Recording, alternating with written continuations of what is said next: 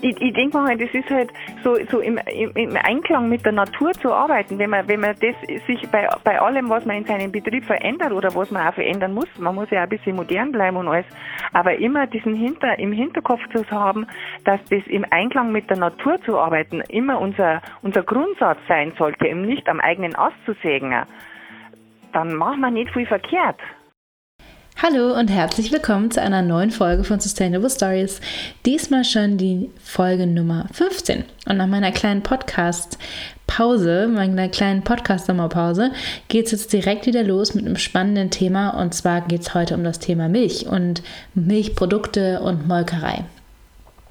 An der Stelle ein kleiner äh, Disclaimer vorab. Bei dieser Podcast-Folge handelt es sich um bezahlte Werbung durch die Milchwerke Berchtesgadener Land Chiemgau EG.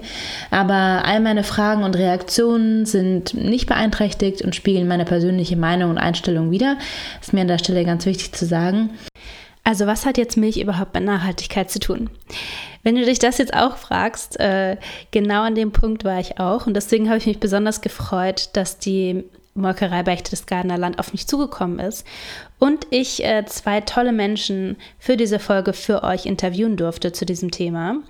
Und dass Milch und Milchprodukte wahnsinnig viel mit Nachhaltigkeit zu tun haben, werdet ihr auch im Laufe der Gespräche rausfinden und auch, was so die Challenges sind, was das Tolle daran ist an diesem Traditionshandwerk oder an dieser Tradition die mit Nachhaltigkeit zu verbinden. Und genau dafür ist eben die Molkerei Berchtesgadener ein super, super Beispiel dafür.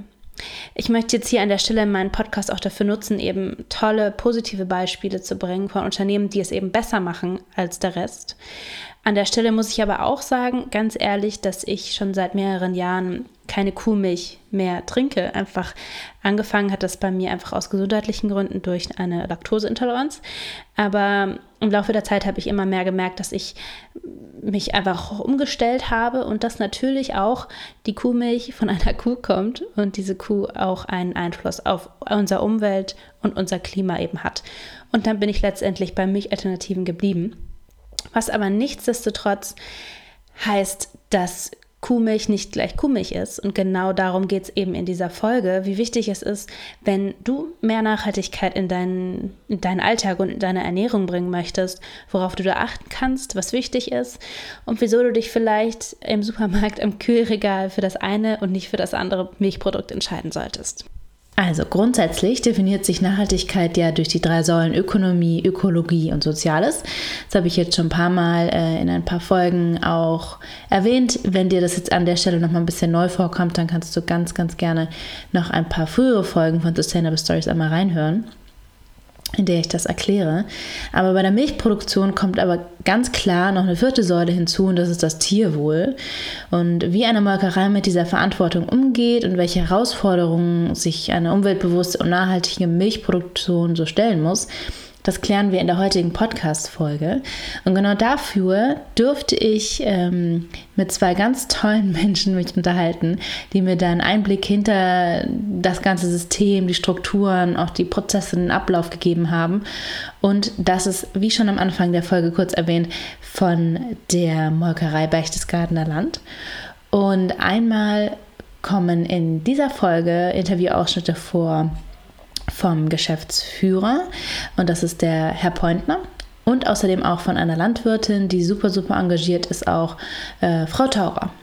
Ich würde sagen, wir starten einfach direkt mal los in die Interviews, damit ich euch so einen kleinen Einblick geben kann, was wichtig ist und worauf ihr vielleicht achten solltet, was so die Hintergründe auch sind und um so ein ganz gutes Gespür zu bekommen, wofür steht diese Marke Berchtesgadener Land, wofür engagieren die sich, wieso haben sie zum Beispiel völlig zu Recht meiner Meinung nach den Deutschen Nachhaltigkeitspreis auch gewonnen. Und dabei wünsche ich euch jetzt schon mal ganz viel Spaß.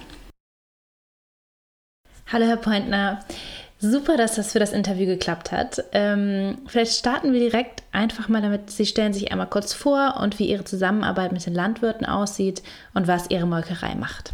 Mhm. Ja, das mache ich gern.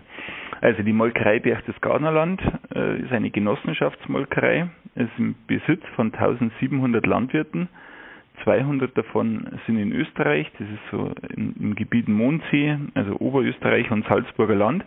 Und geht dann über die Landkreise Berchtesgadener Land, Traunstein, Rosenheim, Miesbach, ähm, Bad Hölz bis hoch ähm, zur Zugspitze nach Garmisch. Also immer entlang der Alpen sind unsere 1700 Landwirte und denen gehört diese Molkerei. Die liefern am Tag so im Schnitt gut 900.000 Liter Milch und aus dieser Milch stellen wir dann 130 verschiedene Artikel her, alles in der weißen Linie, also kein Käse. Und mein Name ist Bernhard Pointner und ich bin der Geschäftsführer der Molkerei. Super, vielen Dank für den kurzen Einblick. Meine allererste Frage ist, was bedeutet Nachhaltigkeit für Sie, gerade persönlich, aber auch als Geschäftsführer einer Molkerei? Für uns in der, in der Firma mittlerweile eigentlich, es ist, es ist der Kern jeder Entscheidung. Es dreht sich bei uns mittlerweile alles um Nachhaltigkeit. Äh, und das ist auch das, was mich antreibt, dass wir hier versuchen müssen, äh, unser Geschäft so zu betreiben, dass das auch für, für nachfolgende Generationen noch passt. Und ich glaube, das ist, sobald man selber Kinder hat, denkt man einfach über ein paar Dinge anders. Und wir merken ja gerade, dass wir unsere Welt wirklich äh, ausreizen und an die Wand fahren.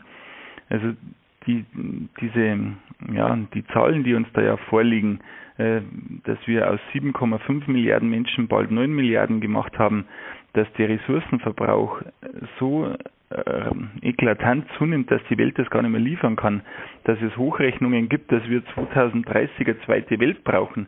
Das sind ja alles Dinge, äh, die kann man auch nicht wegdiskutieren und man muss versuchen im Kleinen, und wir sind ja nur eine kleine Molkerei, aber äh, wir wollen da Vorbild sein. Man muss versuchen im Kleinen einfach Dinge zu bewegen. Und so ist das Thema Nachhaltigkeit für uns eigentlich fast Bestandteil eines jeden Meetings, einer jeden, einer jeden Geschäftsentscheidung. Ohne Nachhaltigkeit hat man im Premium-Segment nichts mehr verloren, weil besonders die junge Zielgruppe einfach hier von uns antworten möchte. Jetzt haben Sie es gerade selbst schon kurz angesprochen mit der jungen Zielgruppe. Haben Sie denn wirklich wirtschaftliche Zahlen von Unternehmenshintergründen, in die Sie Einblick haben, dass wirklich ein tatsächlicher Wandel stattfindet, dass mehr Leute Nachhaltigkeit nachfragen und dass vielleicht auch sogar nachzuweisen ist, dass vor allem die junge Generation das will? Ja, das können wir. Also es ist, es ist so, dass wir merken, dass der, der Trend kommt wirklich von, von der ganz jungen Generation, die jetzt in, in, in Kita, Kindergarten, Schule einfach mit den, mit den ganzen Umweltthemen, mit den ganzen Tierwohlthemen konfrontiert wurden. Ähm, die beeinflussen natürlich auch das Einkaufsverhalten der eigenen Familie. Und sobald äh, die dann mal von zu Hause ausziehen, äh, zum Studieren gehen oder selbst eine Familie gründen, kaufen die natürlich Produkte, äh, die ihnen sympathisch sind. Und sympathisch bist du dieser Zielgruppe nur, wenn du dich wirklich ja, fundiert mit, mit Umwelt und, und Tierwohl beschäftigst. Und somit merken wir das. Wir, wir haben Segmente wie äh, unsere Glasprodukte oder auch unsere, unsere Milch, die in, in einer sogenannten Bio-Based-Verpackung verkauft wird, also in einer Verpackung, ähm, da ist die, die Beschichtung innen nicht mehr aus normalem Kunststoff, sondern auf Rohrzuckerbasis, dass wir zweistelliges Absatzplus haben. Das heißt, diese Leute, die sich mit diesem Thema beschäftigen, landen früher oder später bei uns und das merken wir so an stark steigenden Absatzzahlen. Und dieses Thema, wie, wie kann man Plastik sparen, wie kann man Ressourcen sparen, ähm, das haben wir in, in jedem Segment. Wir haben Joghurtbecher, da, da, da ist also die Manschette aus Papier und nur so wenig Plastik wie möglich. Äh, wir haben eine, eine Verpackung für Milchmischgetränke. Das, die, da ist die Verpackung zum größten Teil ähm, auch wieder aus Papier, aus Zellstoff. Ähm, und da achten wir darauf, dass das aus zertifizierter Forstwirtschaft kommt. Und die Alternative für, für so eine Verpackung wäre eine PET-Flasche, also eine Plastikflasche.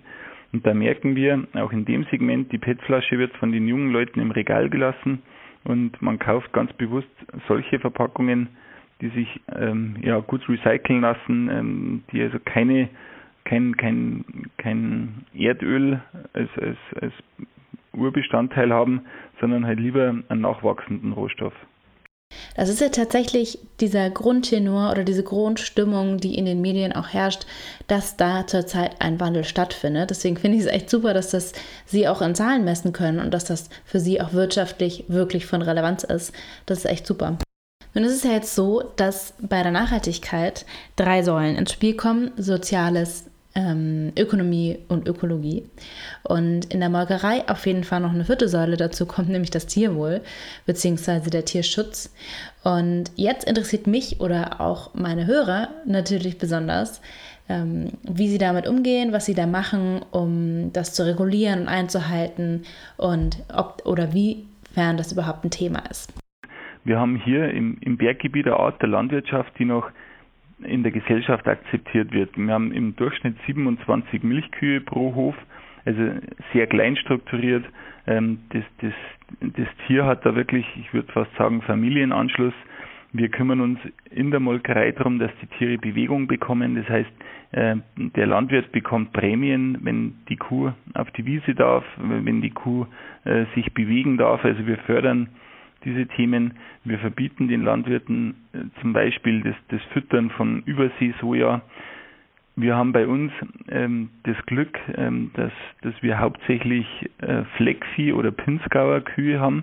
Das ist also eine klassische Zweinutzungsrasse. Das heißt, das, das Tier hat Fleisch, aber auch Milch.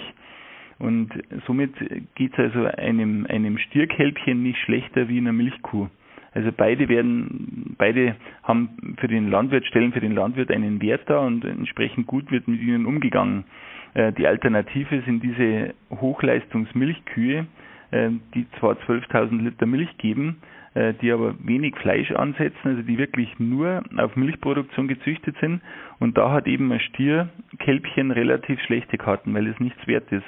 Es kann keine Milch geben und es hat fast kein Fleisch. Und das sind eben die Themen, die heute besonders diese ganz junge Generation einfach ähm, belasten, die die sehr kritisch sehen.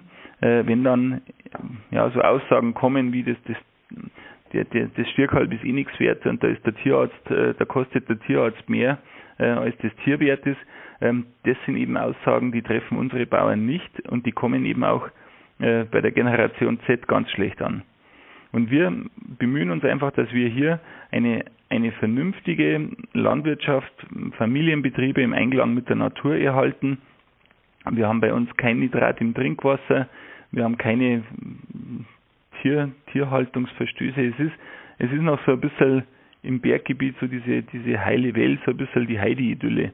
Und wir als Molkerei tun alles, um das zu erhalten. Also wir wollen die kleinen Familienbetriebe, wir wollen keine großen Betriebe. Also um das zu verhindern, ähm, denken wir darüber nach, äh, relativ schnell jetzt äh, den Milchpreis zu staffeln. Das heißt, je größer der Betrieb wird, umso weniger Milchgeld bekommt er. Dass wir also die kleinen Betriebe erhalten und, und auch motivieren, in ihrer Betriebsgröße weiterzumachen, weil wir wissen, dass es den Tieren dort äh, meistens zumindest besser geht. Wie stellen Sie denn sicher, dass diese Vorschriften, äh, wie Tiere gehalten werden etc., dass das auch wirklich eingehalten wird ähm, und auch wirklich die Regeln auch befolgt werden? Also es wird, es wird intern und extern kontrolliert. Also die Landwirte müssen sich alle zwei Jahre einem sehr umfangreichen Audit stellen und wir haben sechs Erzeugerberater, die also laufend ähm, auch äh, an der Front äh, bei den Landwirten draußen sind und hier einfach schauen, ob alles so ist, wie wir uns das vorstellen. Wir haben auch ähm, einen Großteil der, der Milcherfassungsflotte selbst im Haus. Das heißt, auch hier kriegen wir von unseren eigenen Fahrern natürlich Rückmeldung ähm, über die ja über die Betriebe und über über die Qualität, äh, die auf den Betrieben herrscht. Und so können wir eigentlich da recht schnell kontrollieren äh, und reagieren. Also es ist einfach wichtig, dass man draußen präsent ist und das sind wir vielleicht ein bisschen mehr wie andere. Wie sehr sich Ihre Molkerei oder die Molkereigenossenschaft für Nachhaltigkeit einsetzt, zeigt auch, ähm, weil Sie den Nachhaltigkeitspreis gewonnen haben. Und hier an der Stelle schon mal herzlichen Glückwunsch, das ist wirklich eine super, super Sache. Ähm, vielleicht können Sie dazu ein, zwei Sätze nochmal sagen. Ja, das war jetzt natürlich der Lohn für viele Jahre Arbeit. So einen Nachhaltigkeitspreis bekommt man nicht, weil man das Kopierpapier umstellt, sondern wir haben wirklich über viele Jahre versucht, jeden, jeden Stein im Unternehmen umzudrehen und zu schauen, wo können wir, wo können wir Energie sparen, wo können wir Wasser sparen, wo können wir noch umweltfreundlichere Verpackungen einsetzen, auch wie, wie können wir das Thema Fairtrade vorantreiben, dass wir dass wir einfach auch eine Verantwortung für die Südhalbkugel haben, das heißt für, für Länder, ähm, aus denen wir äh, Vanille, Kakao, Mangos etc. beziehen. Ähm, wir wollen ja auch in diesen Ländern, dass, dass Kinder in die Schule gehen dürfen und nicht bei der Ernte mitarbeiten müssen. Und wir haben einfach die, die letzten Jahre in allen Bereichen viel gemacht und es freut uns total, dass das dann so honoriert wird und wir jetzt Deutschlands nachhaltigste Molkerei sind. Ich persönlich bin vor allem wegen der Umwelt, aber auch wegen des Tierschutzes und der Gesundheit bei mir äh, umgestiegen und trinke schon länger keine Kuhmilch mehr. Es gibt mittlerweile wahnsinnig viele Alternativen, pflanzlich basiert, Sojamilch, Hafermilch, Mandelmilch etc. Die sprießen ja mittlerweile so lang schon ähm, aus den Supermärkten und es gibt sie in auch den ganz günstigen Supermärkten schon. Jetzt würde mich interessieren, wie Ihre Meinung zu Milchalternativen ist. Also wir verfolgen das natürlich auch. Äh, äh, ich sehe das jetzt relativ gelassen. Äh, es wird mit Sicherheit, es wird mit Sicherheit viele geben, ähm, die auf, auf so Alternativen auch mal wechseln, das auch mal probieren und vielleicht das auch ein, Teil von, von, von ihrem Speiseplan sein wird.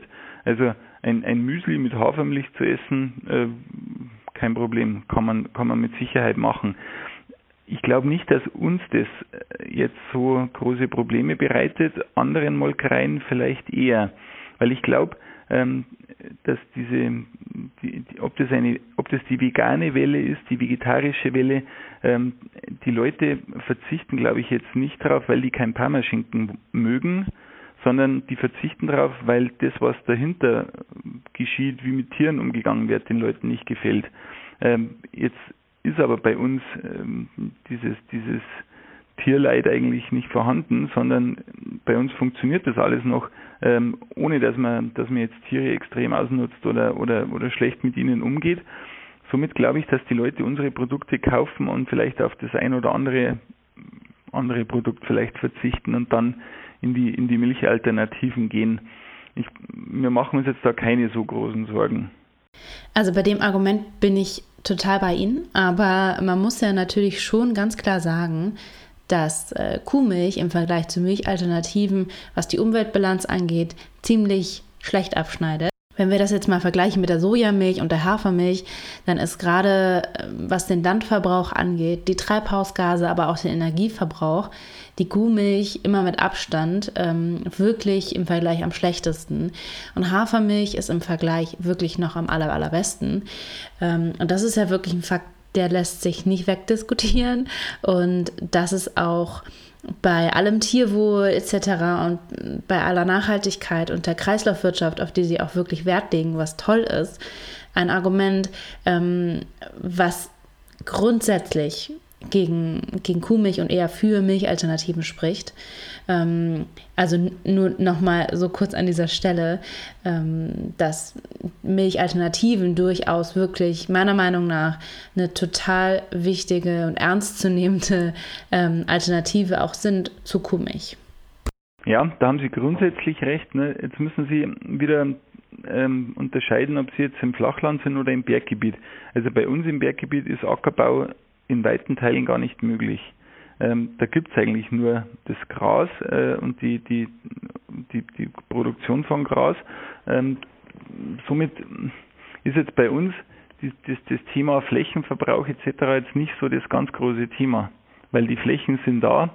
Äh, es ist auch für die Umwelt nicht sinnvoller, wenn man, wenn man die Flächen jetzt zuwachsen lassen würde. Also äh, diese Grasbewirtschaftung ähm, zieht ja auch CO2. Also man, wenn, wenn man, da gibt es Studien, ähm, die das in Teilen ein bisschen widerlegen.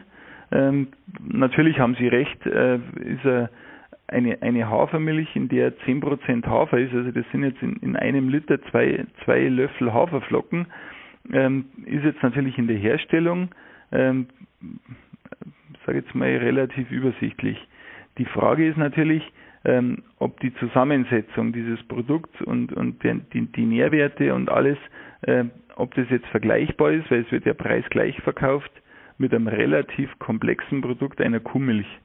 Also das ist das ist ganz schwierig, ähm, die, die, den mhm. Vergleich wirklich wirklich ganz neutral zu ziehen.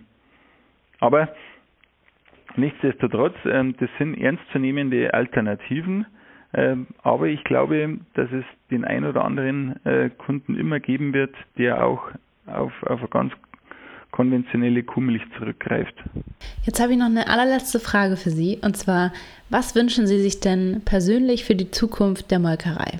Ja, was wünsche ich mir? Also ich wünsche, dass, dass diese ganzen Bemühungen, ähm, die, wir, die wir an den Tag legen, von den Verbrauchern auch gesehen werden, dass wir es schaffen, diese kleinen Familienbetriebe äh, bei der Milchwirtschaft zu halten, dass also da nicht äh, das Höfesterben einsetzt wie in anderen Teilen Deutschlands, und ganz besonders wünsche ich mir jetzt für unsere Mitarbeiter, wir haben ja 480 Mitarbeiter, dass, dass das ähm, sehr gute Betriebsklima uns erhalten bleibt. Das ist, wenn man, wenn man immer wieder äh, wächst und, und neue Mitarbeiter einstellt, oft gar nicht so leicht, dass man diese Kultur, die man, die man hat, erhält, aber bis jetzt gelingt uns das ganz gut. Das würde ich mir wünschen. Nachdem ich mich mit Herrn Pontner, dem Geschäftsführer der Molkerei, unterhalten habe, habe ich mich auch nochmal mit der Landwirtin Frau Taurer unterhalten, um nochmal so ein bisschen anderen Einblick hinter die Kulissen zu bekommen und ein bisschen weg von den betriebswirtschaftlichen und den wirtschaftlichen Aspekten mehr hin zur Landwirtschaft. Frau Taurer, stellen Sie sich doch einmal ganz kurz vor, wer Sie so sind, was Sie so machen und was Sie auch mit der Molkerei Berchtesgadener Land zu tun haben unser Hof jetzt erstmal, dass sich die Zuhörer da vielleicht ein bisschen ein Bild machen können, ist über mhm. 500 Jahre alt und ja, wir bewirtschaften äh, äh, 20 Hektar im Tal und eine Alm auch, oben auf 1200 Meter ungefähr. Mir, mir, das ist unsere Familie, das ist mein Mann, das bin ich, das sind unsere vier erwachsenen Kinder besonders unser ältester Sohn mit Familie, der als Nachfolger dann den Hof übernehmen wird. Und wir zusammen haben 15 Milchkühe im Biobetrieb, 15 Jungrinder. Genau. Und die Zusammenarbeit mit der Molkerei ähm, schaut so aus, dass wir hochwertige Milch produzieren und die Molkerei unsere hochwertige Milch abholt und dann super Produkte draus macht. Ich habe mich vorab online schon mal ein bisschen über Sie informiert. Sie engagieren sich ja wahnsinnig im Thema Nachhaltigkeit, auch über die Milch hinaus. Deswegen äh, erzählen Sie uns doch einmal so ein bisschen, was Nachhaltigkeit für Sie und Ihren Hof bedeutet. Nachhaltig, also für unseren Betrieb heißt es, dass wir versuchen, die, die ganzen Kreisläufe ganz eng zu halten, energiemäßig ähm, uns selber viel Energie äh, zu produzieren oder selber zu versorgen, äh, mit dem eigenen Holz unsere Heizung zu betreiben, äh, mit Solarplatten das warme Wasser, mit Photovoltaik Strom zu erzeugen. Das ist somit das, was wir an unserem Betrieb so machen können, was die Energiewirtschaft angeht. Ja, nachhaltig haben die Generationen vor uns gewirtschaftet. Also da bin ich ganz überzeugt davon, dass man sich da ähm, dass man da oft zurückblicken darf und, und sie von denen viel abschauen kann, denn der Betrieb ist eben 500 Jahre alt und wenn die nicht nachhaltig gewirtschaftet hätten, dann wäre wär für uns halt Landwirtschaft gar nicht mehr möglich. Also darf man sich da ruhig manchmal eine Scheibe abschneiden und das äh, haben die haben die sicher alles gut und richtig gemacht und und von daher ist das immer auch Vorbild, was die Generationen vor uns gemacht haben und nicht nicht immer zu viel zu verändern. Nachhaltig ist für uns, ähm, nachhaltig zu wirtschaften bedeutet, dass man zum Beispiel, das ist ein ganz wichtiger Punkt für uns, dass die Fläche, die man bewirtschaftet und die Anzahl der Tiere, dass das übereinstimmt, dass man nicht wie jetzt in der industriellen Landwirtschaft oft äh, zu viele Tiere auf sehr wenig Fläche hat. Das ist eben das Problem dann auch mit der Überdüngung und so weiter. Nachhaltig ist aber auch, dass man den Boden nicht ausbeutet. Das ist in unserem Betrieb schon auch ganz wichtig oder in der Landwirtschaft, wenn man damit lebt, dass man den Boden nicht nur ausbeutet. Das heißt nicht nur immer mähen, mähen, sondern der Boden muss auch Dünger bekommen. Das ist auch nachhaltig, auch wenn die Leute manchmal das vielleicht ein bisschen gerne ein bisschen anders hören würden. Aber wenn ich dem Boden immer Gras entnehme, den Wiesen, dann kann ich nicht nur immer wegnehmen, sondern dann geht quasi das Gras einmal durch die ganze Kuh durch und in Form von Mist oder Gülle oder Odel kommt es dann auch wieder auf die Felder. Sonst werden es lauter Magerwiesen und da gibt's halt eine Kuh keine Milch davon, von dieser Futterei. Ja, das war mal so das eine. Nachhaltig ist auch für mich, dass mein Mann zum Beispiel seit fünf, sechs Jahren Bienenvölker betreut, weil wir in der weiteren Umgebung keine Bienenvölker mehr haben, dass diese kleinen Kreisläufe einfach auch stimmen.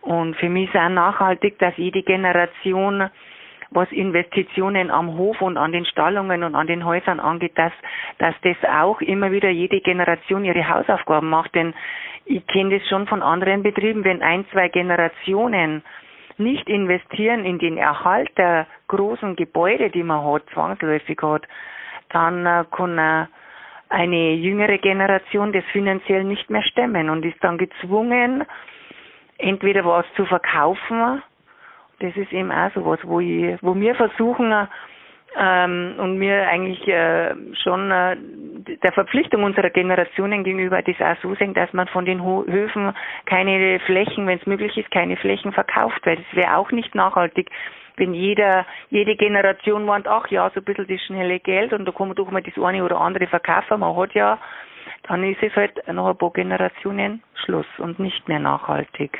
Was bei Ihrem Betrieb ja so toll ist, ist wirklich Tradition ist. Also seit Generationen achten sie darauf und seit Generationen ist auch das Thema Nachhaltigkeit eigentlich bei ihnen schon so normal, dass eigentlich keiner mehr groß drüber nachdenken muss. Und das ist wirklich, wirklich schön. Aber vielleicht können Sie noch mal kurz auf einige Unterschiede eingehen, was Ihren Hof jetzt von einem nicht bio oder nicht Demeter zertifiziertem Hof so unterscheidet. Wenn wir zum Beispiel ein Medikament äh, für unsere Rinder brauchen, vom Tierarzt verschrieben, dann hat ein Biobetrieb, so wie mir bei Naturland, doppelte Wartezeit. Also man darf die Milch erst, wenn man die doppelte Wartezeit abwartet, die auf dem auf das Medikament steht, dann erst wieder die Milch liefern. Das ist ein Kriterium. Alles, was wir an Futter zukaufen, das ist in unserem Fall sehr, sehr wenig, nur ein bisschen Getreidemischfutter, muss natürlich auch in Bio-Qualität sein. Dann äh, dürfen wir, wie ich anfangs schon gesagt habe, keine mineralischen Dünger wie Stickstoff, Phosphor oder Kali verwenden. Wir benutzen oder verwenden keine chemischen Unkrautbekämpfungsmittel. Und eben das Verhältnis, das würde man eigentlich für alle Betriebe wünschen, das Verhältnis der Anzahl der Tiere auf die Fläche, die man bewirtschaftet, muss passen. Genau, das ist jetzt mal das, was so hauptsächlich mir zu Bio jetzt einfällt. Was bedeutet für Sie und Ihren Betrieb Tierschutz? Also Tierschutz ist für mich jetzt erst einmal, wenn ich so das Gefühl habe, dass unsere Viecher bei uns richtig gut geht, dass einer taugt, wenn, ich, wie man Stall ausschaut und ist eine, die ganze Herde so eine Zufriedenheit, eine Ruhe ausstrahlt auf der Weide oder im Stall, dann dann weiß ich schon mal, wir haben jetzt nicht verkehrt. Das ist schon mal. Ansonsten wünscht man einfach, dass die Tiere, Tierschutz ist für mich, dass die Tiere keine Schmerzen haben, dass man jedes Tier als Lebewesen äh, ganz ernst nimmt, auch mit, mit ihrer Körperhaltung, mit den, mit ihren Signale, die sie noch äh, senden können, die wir als Bauern und Bäuerinnen auch verstehen, wenn es ihnen einmal nicht gut geht und darauf einzugehen, ein Kälbchen, wenn es krank ist, einmal mehrmals am Tag zu füttern, damit es wieder gesund wird und lauter so Sachen. Das geht halt bloß, wie man, wie man einen relativ kleineren Betrieb hat und nicht eine Herde von 500 Viechern, gell? Wie stehen Sie denn jetzt als Landwirtin und als regionale Biobäuerin überhaupt zum Thema Milchalternativen? Mhm. Also grundsätzlich ist ja so, äh, dass wir in einer Region leben, da gilt es, die Kulturlandschaft zu erhalten. Gell? Wir haben keine Ackerböden. Die Humusauflage mhm. ist sehr gering. Wir haben so direkt an den, um, an den Alpenketten dran und das ist eigentlich so das Einzugsgebiet der Molkerei. Ähm, um diese Kulturlandschaft, die sehr, sehr wertvoll ist, die eine hohe Artenvielfalt hat, auch die Almwiesen und auch herunten im Tal, um diese Kulturlandschaft zu erhalten. Das funktioniert zum Beispiel nur in Zusammenarbeit jetzt in unserer Region mit den Rindern, mit den Tieren. Sonst macht es ja keinen Sinn, Flächen freizuhalten. Und das ist für mich schon mal ein riesen Pluspunkt für die, für die Milch und für das Fleisch, das wir produzieren.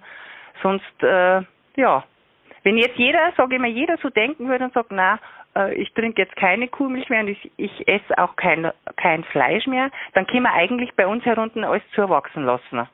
Meine letzte Frage auch für Sie. Was wünschen Sie sich denn für die Zukunft der Molkerei? Für die Zukunft der Molkerei wünsche ich mir, dass die weiterhin, und das, das gelingt unserer Molkerei sehr gut, weiterhin die Zeichen der Zeit zu erkennen, was, was Not tut, was wichtig ist. Zum Beispiel, wie es jetzt, wie es das Glyphosat verboten haben. Das sind so mutige Schritte. Und, und diese Zeichen erkennen sie gut und diese Zeichen werden umgesetzt. Und ich wünsche mir, dass sie weiterhin es so schaffen und so gelingen, so wie es muss so echt an Herrn Pointen einmal außerheben und seine Mitarbeiter, ähm, die Bauern auch auf dieser Reise durch die Zeit, die Bauern auch so mitzunehmen. Das ist nämlich gar nicht einfach. Man hat da auch oft Widerstände wahrscheinlich, weil es, aber, aber die, die Molkerei, der Führung der Molkerei gelingt es sehr gut. Und eben die Landwirte auf dieser Reise durch die Zeit mitzunehmen, und immer wieder für die Veränderungen auch zu überzeugen, die notwendig sind. Das und die Bauern da auch begeistern zu können. Weil wenn das weiterhin gelingt, also dann, dann finde ich, dann stemmen echt gut, haben wir gut aufgestellt und das wünsche ich mir weiterhin auch für die Zukunft unserer Molkerei. Hier kommt jetzt noch kurz mein kleines, aber feines Fazit zu den beiden Interviews, die ich führen durfte. Super spannendes Thema und ich finde, wenn Kuhmilch dann eine, die wahnsinnig viel Wert auf Nachhaltigkeit und Bio und viele Standards bei Tierwohl und Umweltschutz ähm, eingeht und sich dessen auch wirklich freiwillig verpflichtet und wirklich da dahinter ist und das so zu ihrem Unternehmens- oder hier ähm, Genossenschaftskern wirklich macht. Das finde ich wirklich richtig gut und ich finde, wir sollten wenn wir normale Kuhmilch oder Kuhmilchprodukte wie Joghurt etc. auch kaufen, dann wirklich mit unserem Kauf solche Unternehmen unterstützen, die wirklich sehr viel richtig machen und somit auch wieder so ein kleines Zeichen setzen. Unser Kauf, jeder Kauf ist ein kleiner Stimmzettel und mit jedem Kauf können wir wahnsinnig viel bewirken, auch wenn uns das manchmal gar nicht so bewusst ist. Deswegen äh, wünsche ich mir wirklich, dass ähm, wenn du vielleicht beim nächsten Mal im Supermarkt stehst, du dir ein kleines bisschen mehr Gedanken darüber machst, was für Milchprodukte du kaufst, wo sie herkommen und was für Menschen da wirklich dahinter stehen. Was mir nämlich auch wirklich gezeigt hat, ist, dass hinter so einem Milchprodukt wirklich Leute stecken, Traditionshandwerk und eine tolle Geschichte und viel, viel Leidenschaft für Umwelt und für, den, für die Tierhaltung. Und dass nicht immer alles schwarz-weiß ist und dass nicht immer alles, nur weil es ein tierisches Produkt ist, direkt wirklich ähm, abzuwerten ist und ähm, wir uns da alle nur im Verzicht üben müssen, wenn wir auf Nachhaltigkeit auch in unserer Ernährung achten. Von daher schaut beim nächsten Mal äh, vielleicht einfach mal ein bisschen genauer drauf, wer es hergestellt hat und wo es denn so herkommt.